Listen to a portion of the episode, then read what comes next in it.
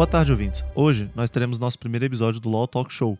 E, para abrir com esse quadro, nós iremos falar sobre um tema bastante polêmico, que seria o uso de inteligência artificial no âmbito judicial.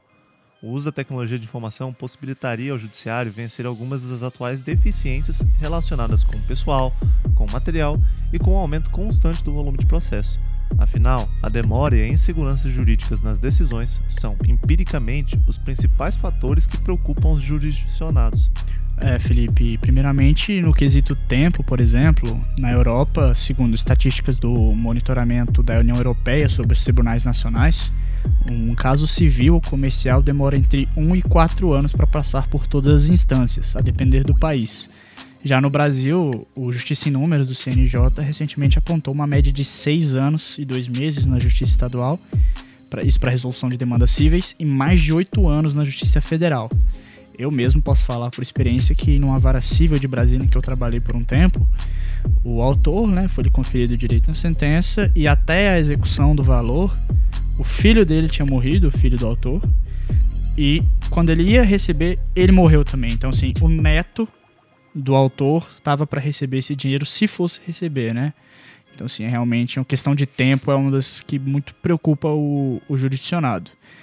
Mas já sobre a questão da inteligência artificial no judiciário, o senhor Ângelo Caldeira, ele que é presidente da empresa Luplex, uma das pioneiras aqui no Brasil em desenvolvimento de advogados robôs, ou seja, inteligências artificiais que geram petições a partir do abastecimento do seu banco de dados, ele já afirmava em 2018.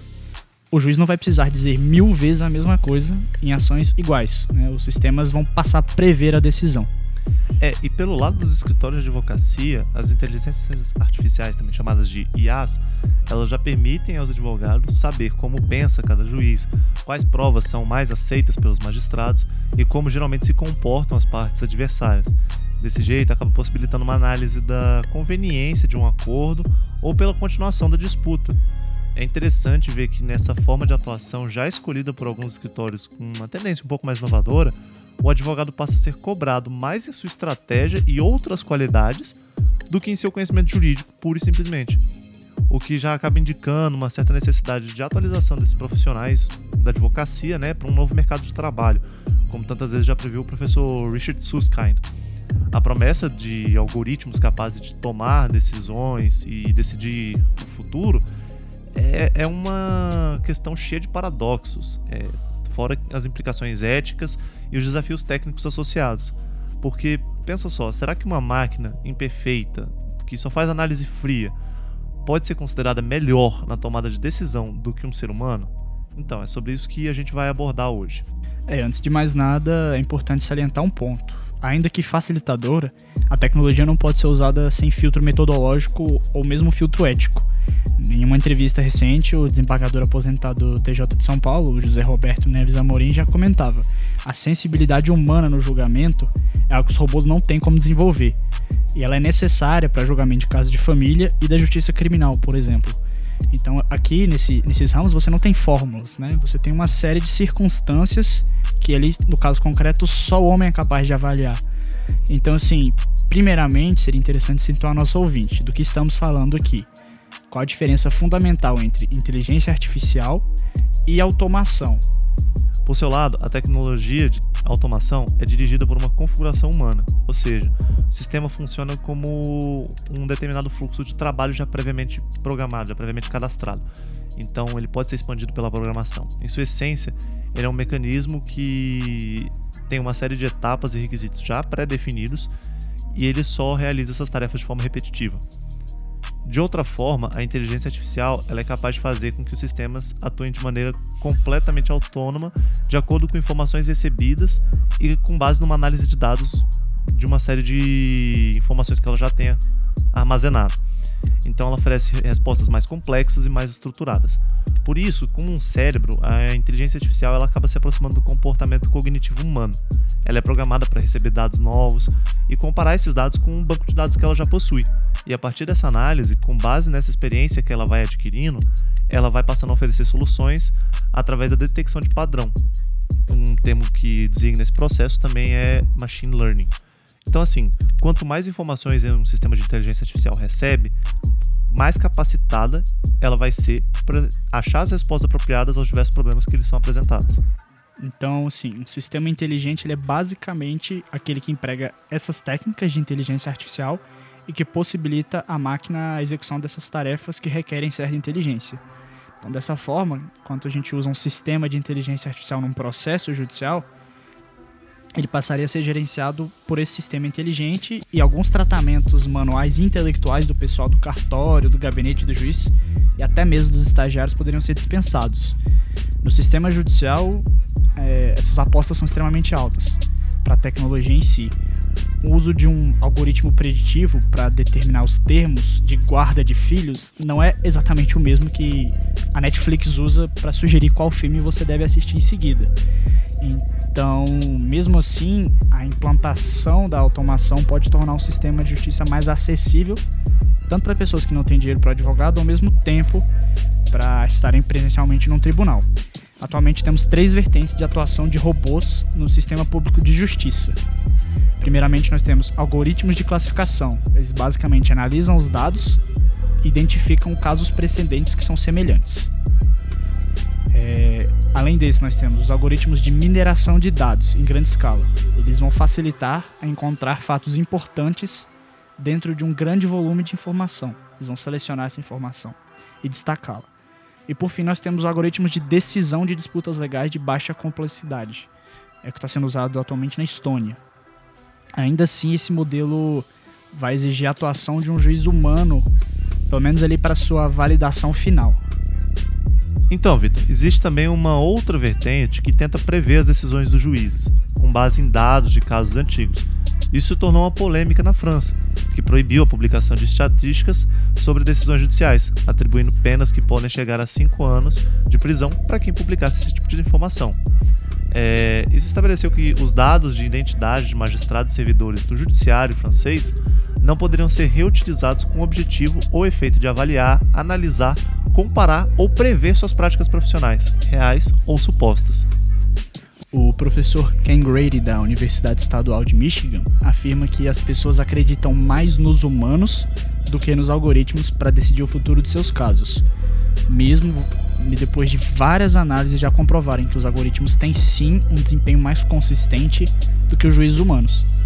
Por isso o professor pensa em um trabalho conjunto, em que o juiz apenas teria acesso a esses dados refinados da inteligência artificial para aí tomar suas decisões.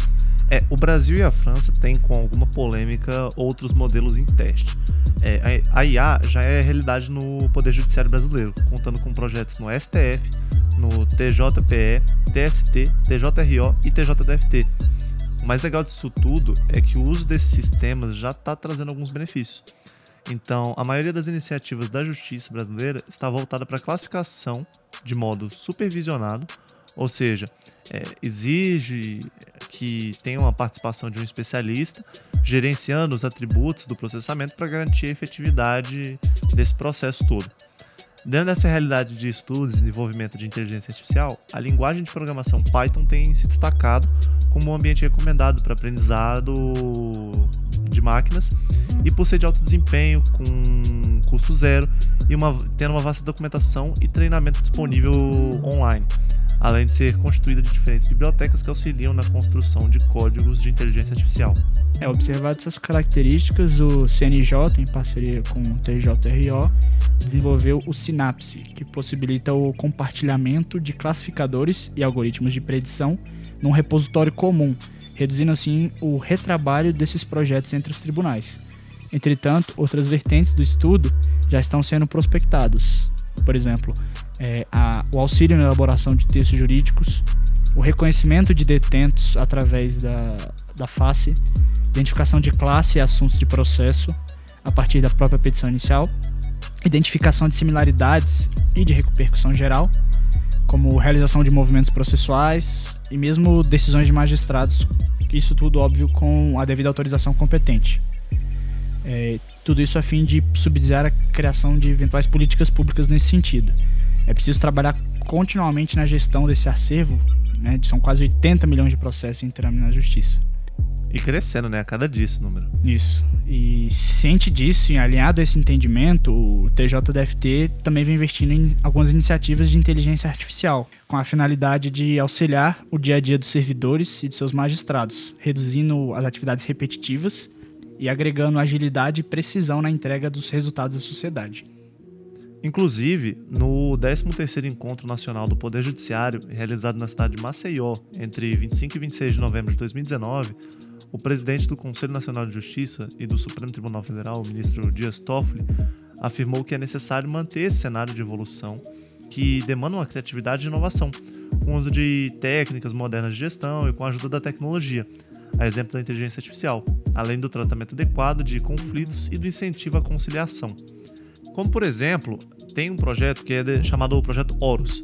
Esse projeto permitiu a classificação de documentos para distribuição de cerca de 274 mil processos de modo automático na vara de execução fiscal. Já um outro projeto, o AMON, ele está em fase de testes e esse permite o reconhecimento facial a partir de imagens e vídeos, atendendo algumas necessidades da segurança interna do Tribunal de Justiça, além da possibilidade de auxiliar a vara de execuções das penas em regime aberto, também conhecida como VEPERA, no processo de apresentação de presos em regime aberto. Então, basicamente, na hora que o preso vai se apresentar, onde ele tem que ir, eles utilizariam esse sistema de reconhecimento facial para poder classificar quem está cumprindo com os requisitos do regime aberto. E um outro projeto, que é o TOT, ou TOTH, ele já está em fase de estudos e ele vai permitir algumas análises da petição inicial do advogado, buscando recomendar a classe e os assuntos processuais a serem cadastrados no PJE durante a atuação. Então, assim, atualmente no Brasil a gente tem mais de 100 milhões de causas já iniciadas digitalmente, de modo que a gama de informações para alimentar o sistema de inteligência artificial é mais do que vasta. Um caso interessante é o das varas de execução fiscal de Recife. Ele possui um sistema brasileiro que age em processo decisório. O sistema ELIS ele é alimentado por 450 mil execuções fiscais à época de sua instalação e hoje ele já consegue, por meio de identificação de padrões e classificação de informações, ele consegue já indicar quase que instantaneamente ao magistrado quais são as ações é, que não estão de acordo com as regras processuais e quais que estão prescritas. É, ainda falando sobre o sistema, o sistema ELIS ou ELIS é, é o primeiro sistema de inteligência artificial brasileiro com né, participação no processo decisório, como o Felipe disse, já tratando de quais ações não teriam estariam de acordo com as regras processuais básicas e quais ações já estariam prescritas. O juiz de direito titular da vara de execução fiscal de Recife, o doutor José Faustino Macedo, que usa o sistema, eles nos diz, no texto da própria decisão está escrito explicitado que foi eles quem fez, para permitir transparência nos processos, para as pessoas saibam que ele está sendo usado. O sistema precisa ser auditável, né? Ter o famoso accountability, pois não é um sistema escuso ou escondido de ninguém o seu uso.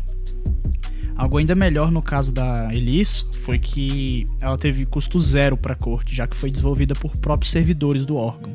É, inclusive, só abrindo um parênteses aproveitando esse gancho, o Sistema Eletrônico de Informações, o SEI, que hoje é usado em diversos órgãos públicos espalhados pelo país, ele também teve custo próximo de zero, porque o seu desenvolvimento também foi interno, ou seja, foram servidores é, públicos que desenvolveram a própria ferramenta. No STF, por outro lado, nós temos o Vitor, que é um software que consegue identificar com precisão e rapidez as ações que serem encaminhadas ao sistema de repercussão geral. É, mas não vai tomar no crédito não, porque não foi em sua homenagem, foi em homenagem a um ex-ministro que o Justo passou pelo STF. então, isso já é parte da realidade brasileira. E agora a gente vai dar uma olhada também no cenário internacional de como que a inteligência artificial tem afetado os sistemas judiciários de outros países. Então, assim, na Europa, lá na Estônia, é, eles já implementaram um sistema de inteligência artificial de, e de aprendizado de máquina em cerca de 13 agências governamentais, em que o algoritmo substitui uma parte do serviço dos funcionários do governo. Em outros casos, os inspetores não chegam nem mais a checar os agricultores que recebem subsídios do governo para cortar seus campos de feno a cada verão. Eles começaram a tirar imagens via satélite pela Agência Espacial Europeia é, a cada semana e eles, essas imagens elas são inseridas em um algoritmo de aprendizado profundo, né, deep learning, que foi originalmente desenvolvido pelo Observatório de Tartu. Essas imagens elas são sobrepostas em um mapa dos campos, em que os agricultores recebem esses subsídios para cortar o feno e impedir que vire floresta ao longo do tempo. É, esse sistema de análise de imagem via satélite já economizou cerca de 665 mil euros para o governo, cerca de 755 mil dólares, só em seu primeiro ano. Isso porque os inspetores fizeram menos visitas ao local e se concentraram em outras ações de fiscalização. Um outro caso é, é em que as crianças nascidas na Estônia são automaticamente matriculadas nas escolas locais a partir do momento em que elas nascem porque os pais não precisam colocar mais os filhos em lista de espera ou ligar para administrador das escolas para tentar conseguir uma vaga. Isso acontece porque os registros hospitalares são automaticamente compartilhados com as escolas locais. Então o sistema não exige, assim, efetivamente nenhuma inteligência artificial por se dizer, mas já é um grande indicativo de como os serviços automatizados estão se expandindo e estão facilitando diversas situações do dia a dia para o cidadão comum e para órgãos reguladores. No projeto mais ambicioso até agora, o Ministério da Justiça da Estônia pediu a especialistas que projetassem um juiz robô, por se dizer, e que pudesse julgar disputas de pequenas causas, ou seja, cerca de até 8 mil dólares. As autoridades esperam que o sistema possa limpar uma lista de casos para juízes e funcionários do tribunal se dedicarem às questões mais complexas, ou seja, aliviaria sua carga de trabalho. É, quanto. E aí, uma preocupação de muita gente, né? A possibilidade de aumento do desemprego que seria gerado pela implantação desses sistemas. Os profissionais na Estônia dizem: bom, a implantação da inteligência artificial é sim crucial. E por mais que algumas pessoas temem que se diminuirmos os funcionários, o número de funcionários civis, a qualidade do serviço sofreria, a verdade é que o agente da inteligência artificial nos ajuda. Então, assim, atualmente a Estônia, mesmo com o uso de tais tecnologias, tem cerca de 22% de seus cidadãos alocados em algum trabalho para o governo. Ou seja, isso é uma média um pouco menor do que a dos países europeus, mas acima da taxa de 18% dos Estados Unidos. É, outra vantagem da aplicação da inteligência artificial no país é o uso de algoritmos no sistema de ajuda a desempregados. O sistema define quais são os melhores candidatos para a vaga com base nas habilidades e informações é, atribuídas a cada um. De acordo com os relatórios do projeto, cerca de 72% dos funcionários contratados pela indicação da IA continuam no emprego depois de seis meses da contratação, um aumento de 14% em relação à época em que a definição dos candidatos era feita manualmente por humanos. É, no outro cenário, o chatbot baseado do NotPay AI do Reino Unido, ele conseguiu derrubar 160 mil multas de estacionamento em Londres e em Nova York alguns anos atrás. O escritório de advocacia com sede em Tallinn, este Osburo né, pronúncia daquelas. É, ninguém consegue acertar um nome desse, principalmente aqui no Brasil.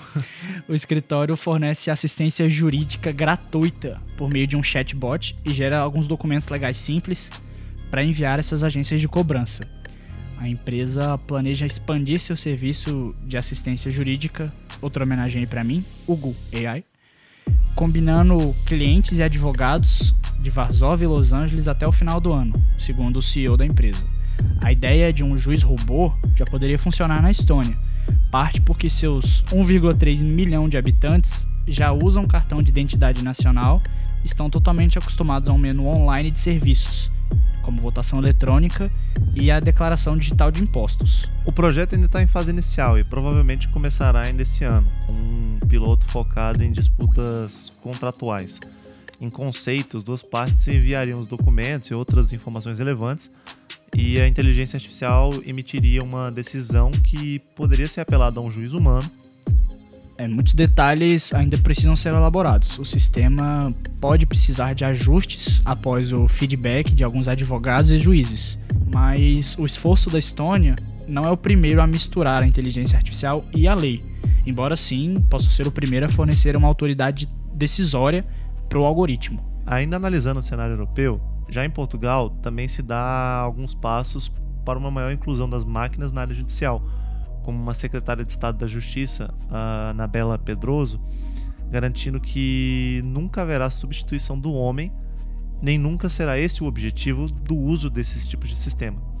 Atualmente, o Ministério da Justiça tem dois projetos em curso. Um deles destinado ao juiz, em que uma ferramenta tecnológica desenvolvida pela IBM opera, sobretudo na área de pesquisa, permitindo rapidamente encontrar jurisprudência, conhecer interconexões entre acordos ou processos e outros recursos. Ainda existem outros planos a nível do registro de patentes e o caminho será feito com uma certa prudência, garante a Anabela Pedroso. Ela considera que na área da justiça as soluções passam pelo machine learning, mas deixaria a decisão para a intervenção humana. Como ela disse, é, não substituem o homem, mas ajudam o homem.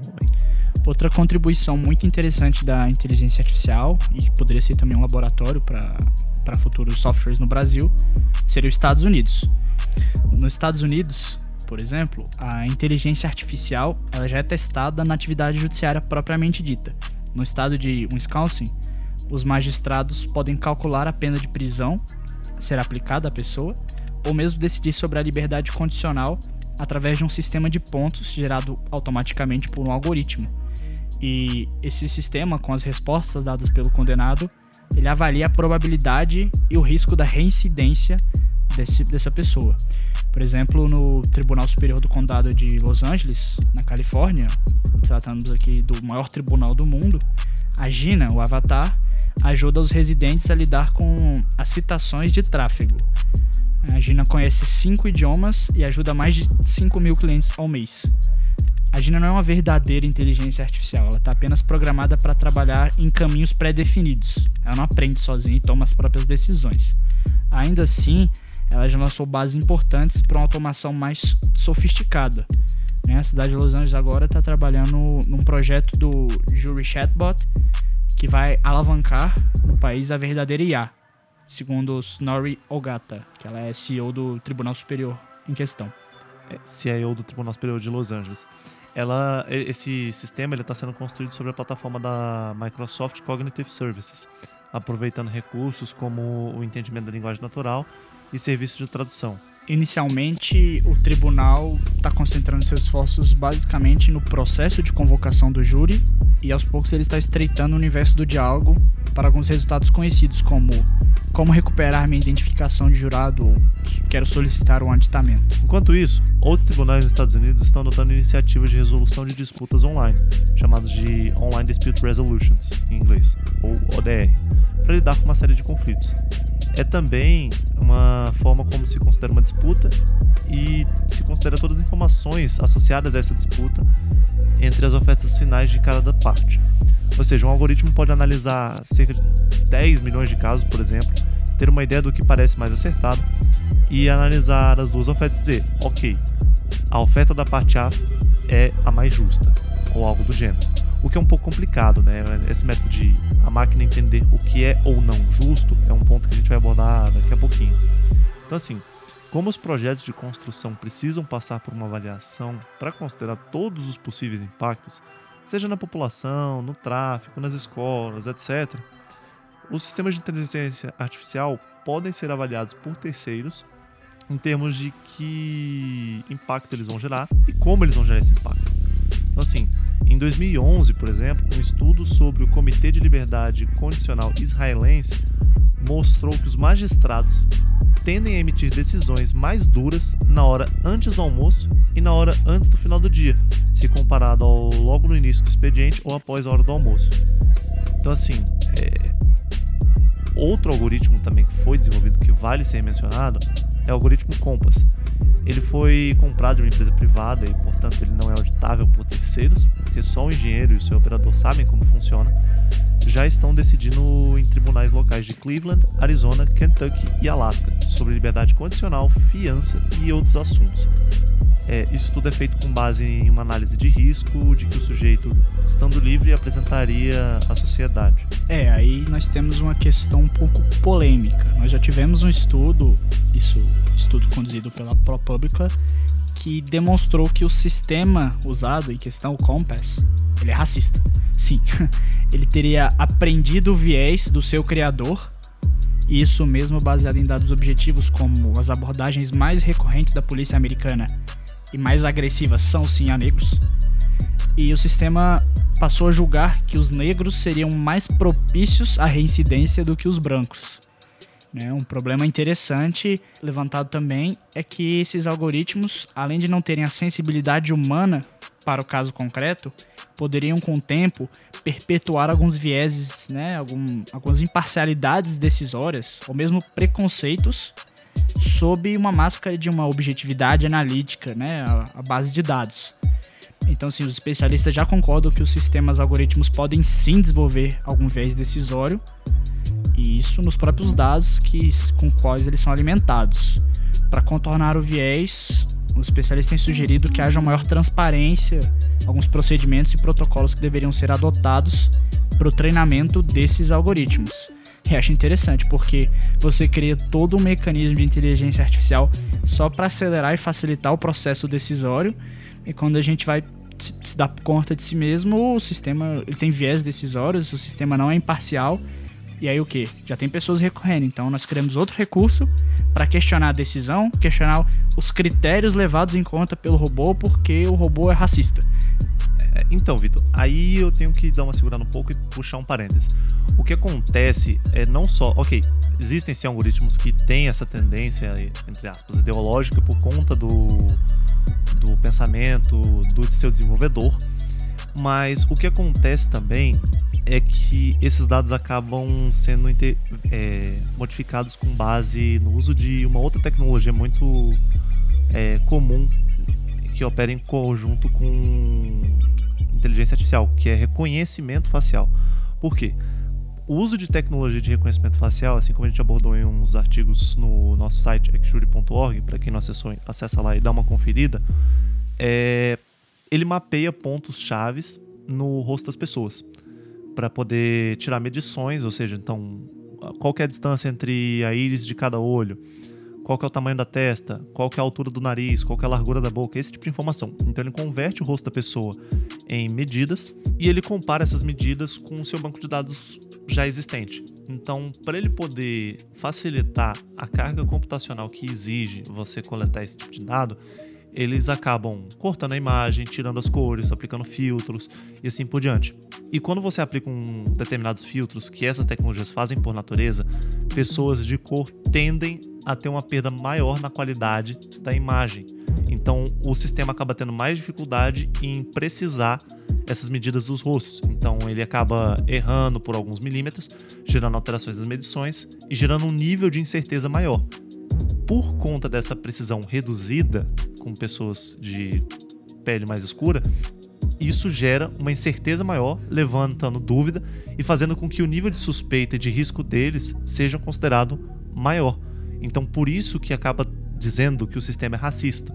Porque, como você tem uma incerteza se a pessoa é ou não um criminoso, por se dizer, porque você não sabe precisar quais são os antecedentes, quem é aquele cidadão a partir da foto dele, você acaba gerando um fator de risco. Então, pelo sim, pelo não, o sistema levanta um red flag ali e fala: olha, melhor tomar cuidado porque eu não sei precisar se ele é uma pessoa tranquila ou se ele é um assassino, por exemplo. É, realmente, Felipe, é trata-se de uma questão bem polêmica.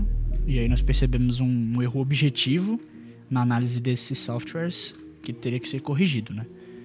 E agora, também pegando algum exemplo do Oriente, a China tem incentivado a digitalização para otimizar o tratamento dos casos no seu sistema judicial. Eles têm usado o cyberespaço e uma tecnologia de ponta, incluindo a própria inteligência artificial, blockchains e a computação em nuvem, segundo o próprio Supremo Tribunal Popular da China. Os esforços incluem um tribunal móvel oferecido na, na plataforma da mídia social WeChat, com 3 milhões de casos legais e outros procedimentos judiciais já tratados desde o seu lançamento em março de 2019. O tribunal foi estabelecido em 2017 na cidade de Hangzhou para lidar com disputas legais já com esse aspecto digital. Numa demonstração, as autoridades revelaram como que o Tribunal da Internet opera. Ele apresentaria uma interface online com seus litigantes eles aparecem por bate-papo por vídeo com o juiz de inteligência artificial, sim, um completo avatar na tela, solicitando que as partes apresentem os seus casos. Os casos tratados no Tribunal de Hangzhou incluem disputas comerciais online, casos de direitos autorais e reivindicações de responsabilidade por produtos de comércio eletrônico. Os litigantes poderiam registrar suas queixas cíveis online e posteriormente fazer login na audiência o uso da tecnologia de blockchain foi particularmente útil, ajudando a otimizar e criar registros mais claros no processo legal. Desde o estabelecimento do Tribunal de Hangzhou, a China estabeleceu câmaras semelhantes em Pequim e na metrópole sul de Guangzhou. Juntos, eles aceitam um total de 118.764 casos, aceitaram, né? E concluíram 88.401, segundo informação dada pelo Supremo Tribunal Popular. A opção Tribunal Móvel no WeChat a principal plataforma de mensagens da mídia social da China, incentiva os usuários a concluir arquivamentos de casos, audiências e trocas de evidências sem comparecer fisicamente num tribunal. O conceito foi lançado em 12 províncias e regiões. Mas, bom, é, terminados os exemplos e aplicações internacionais, vamos para situações um pouco mais práticas. É, eu estava pesquisando mais cedo e um artigo bem interessante de um estudante brasileiro e ele explicitava como que poderia ser essa implementação de uma inteligência artificial decisória no Brasil na prática. Então eu vou passar rapidamente a descrição. É, o aluno passa a comentar. Numa visão possível de um sistema informatizado, no setor de distribuição e no momento da, do cadastramento, dentre outros dados, já são especificados todos os documentos trazidos ao fórum pelas partes, inclusive uma pequena descrição sucinta dos argumentos expedidos pelos litigantes a questão é como poderiam essas respostas tão sucintas de cada documento proporcionar, por exemplo, o conteúdo de um texto completo numa sentença. Então, cada quesito da sentença corresponde a um ou mais textos fragmentados dentro desse sistema. O conjunto de respostas e das suas combinações em função do sistema especialista forma entre si o juízo técnico jurídico humano lançado na base de conhecimento e com isso gera então o texto completo do julgamento, exibindo relatório, motivação, a parte dispositiva com a procedência ou improcedência do pedido e com a devida justificativa. O juiz continua proferindo a sentença com as mesmas formalidades praticadas eras atrás. Antes era a datilografia e hoje a digitação propriamente dita. Para reforçar as convicções, o juiz apresenta farto, às vezes exagerado material de doutrina e jurisprudência em certos casos, o juiz até prefere fiscalizar cada ato processual, o que provoca o aumento do número de processos sob sua estrita responsabilidade. E mesmo com todo esse rigor atualmente, nós temos casos de nulidade processual, fruto de natural erro humano, o que se poderia evitar com o uso desses sistemas informatizados inteligentes, que poderiam, por exemplo, prever todas as rotinas de trabalho e alertariam o operador no caso de, de alguma falha ou impedimento que prosseguisse, impedimento de prosseguimento do processo.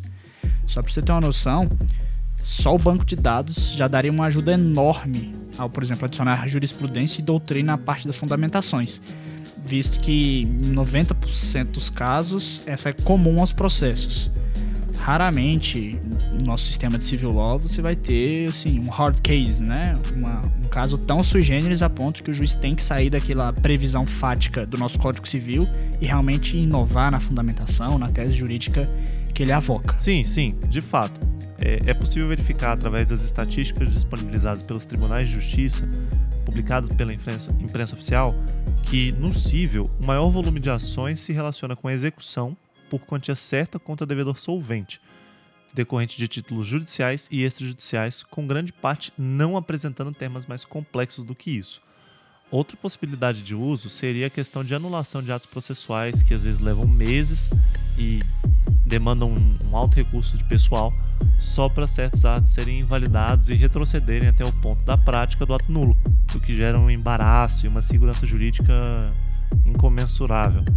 Na prática, esse sistema seria alimentado por um magistrado com ampla experiência em direito processual e, após inúmeras revisões por seus colegas e advogados, fazendo com que o nível de erro do sistema tendesse a zero nos casos mais comuns.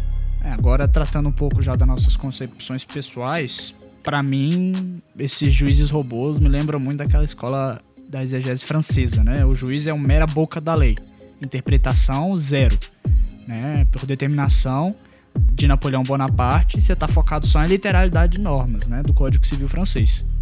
Um dos primeiros professores, eu me lembro que um dos primeiros professores meus no curso, ele até comentou que ele preferia uma decisão rápida, clara e ruim do que uma decisão boa, mas confusa e demorada. Eu, eu acho que ele, amaria um juiz robô.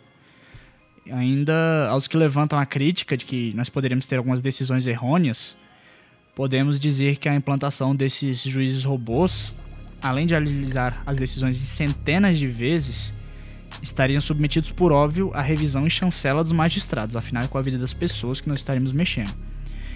É, outra questão muito interessante que eu achei é a questão de geração de alerta de erro em fases processuais. Assim a gente poderia reduzir, reduzir a praticamente zero a necessidade de, de anulação de atos processuais posteriormente. É fato que a inteligência artificial vai fazer parte da justiça de forma cada vez mais ativa no futuro. Seja isso como uma ferramenta de consulta ou uma buscadora de dados ou até mesmo tomando decisões sobre os processos. O sistema jurídico está diretamente entrelaçado a um excesso de processos e ações. Não parece que existe nenhuma forma de se conseguir prosseguir é, só com as ferramentas que a gente faz uso hoje. Então, assim, ainda existem muitas questões que precisam ser desenvolvidas tecnicamente e discutidas pela sociedade para que a gente possa chegar em um ponto em que a tecnologia trabalhe a favor dos seres humanos nos tribunais de justiça e que isso se torne mais eficiente do que é hoje. Afinal de contas, é, a gente precisa pensar, né? A maioria das pessoas aceitaria ser julgada por uma máquina, sendo que nós já confiamos nossos dados financeiros, dados pessoais, dados hospitalares às máquinas. Não é difícil pensar que em breve, para bem ou para mal, a gente acaba entregando também o nosso sistema judicial aos bots. É, a outra questão é como ficaria a legitimidade das questões desses juízes robôs frente à população. Né?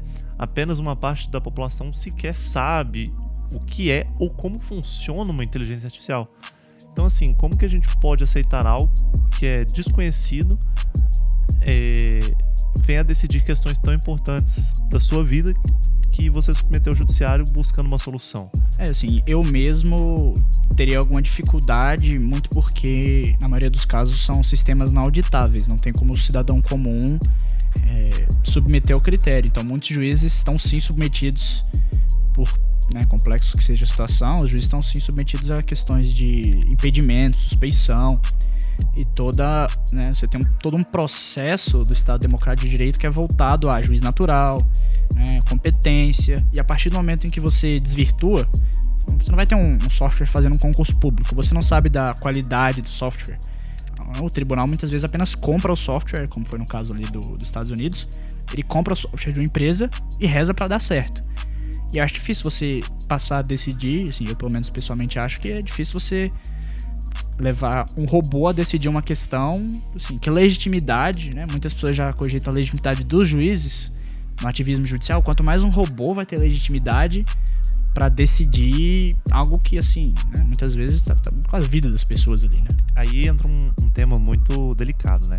Porque, por exemplo, questões como imigração às vezes você tem lá a circunstância de um, de um cara que tem dois filhos, uma esposa, é, filhos pequenos, é imigrante legal para um país, está trabalhando, está fazendo a vida dele, está juntando dinheiro para comprar a, a, cidadania e acaba, sei lá, se envolvendo num acidente de trânsito, a polícia encontra ele, ele acaba tendo sua é, permissão de ficar no país questionada.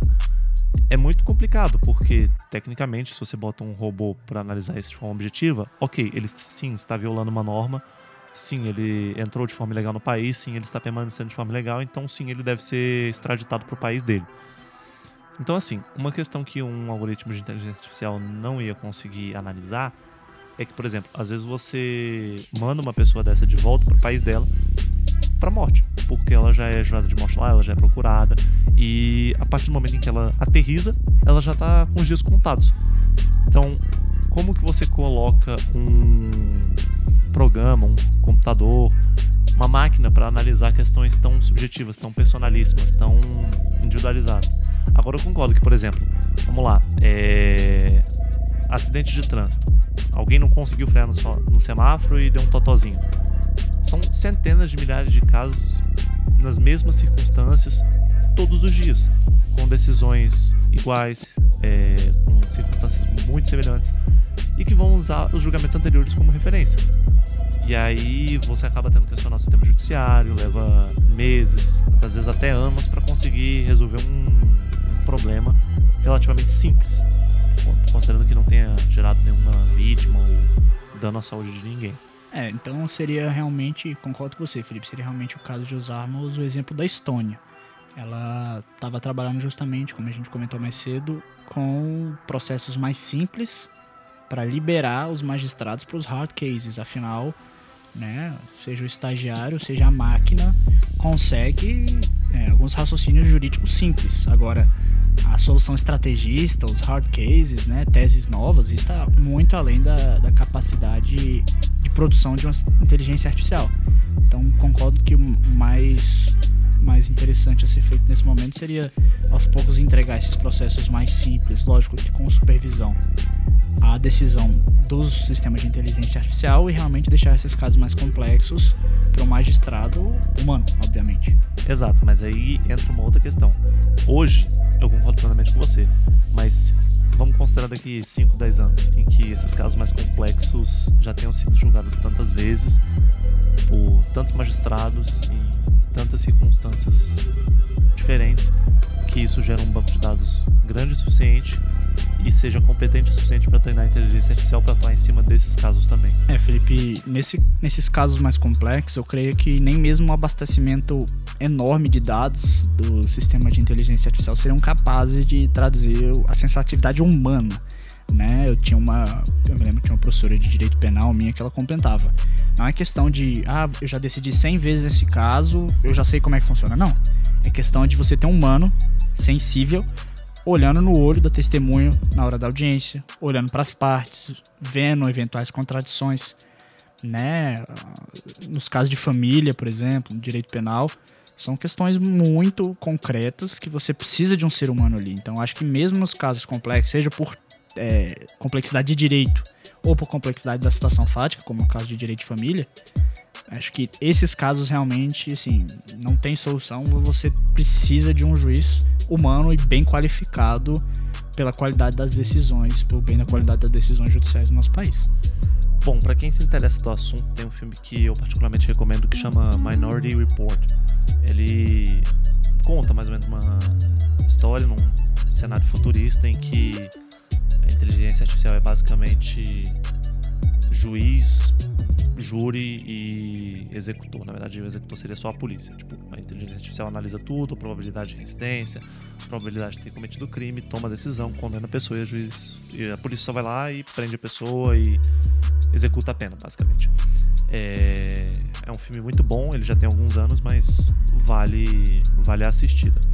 Assim, fora a questão ética e social envolvida em tudo isso, né? Porque, por exemplo, se você tenta me explicar um conceito sobre, sei lá, o que é jurisprudência, e eu não entendo, e eu quero tentar entender, eu posso simplesmente virar para você, te fazer uma pergunta e pedir uma outra explicação de uma outra forma. Eu dialogo com você até que você consiga me explicar de uma forma coesa, clara e que eu consiga compreender. Agora, o mesmo acontece com juízes em parte, porque ele tem uma decisão, ele fundamenta a decisão, ele explica, você consegue conversar com ele na sala de audiência. Opôs embargo de declaração. Exato, você pode apresentar seus recursos e assim por diante.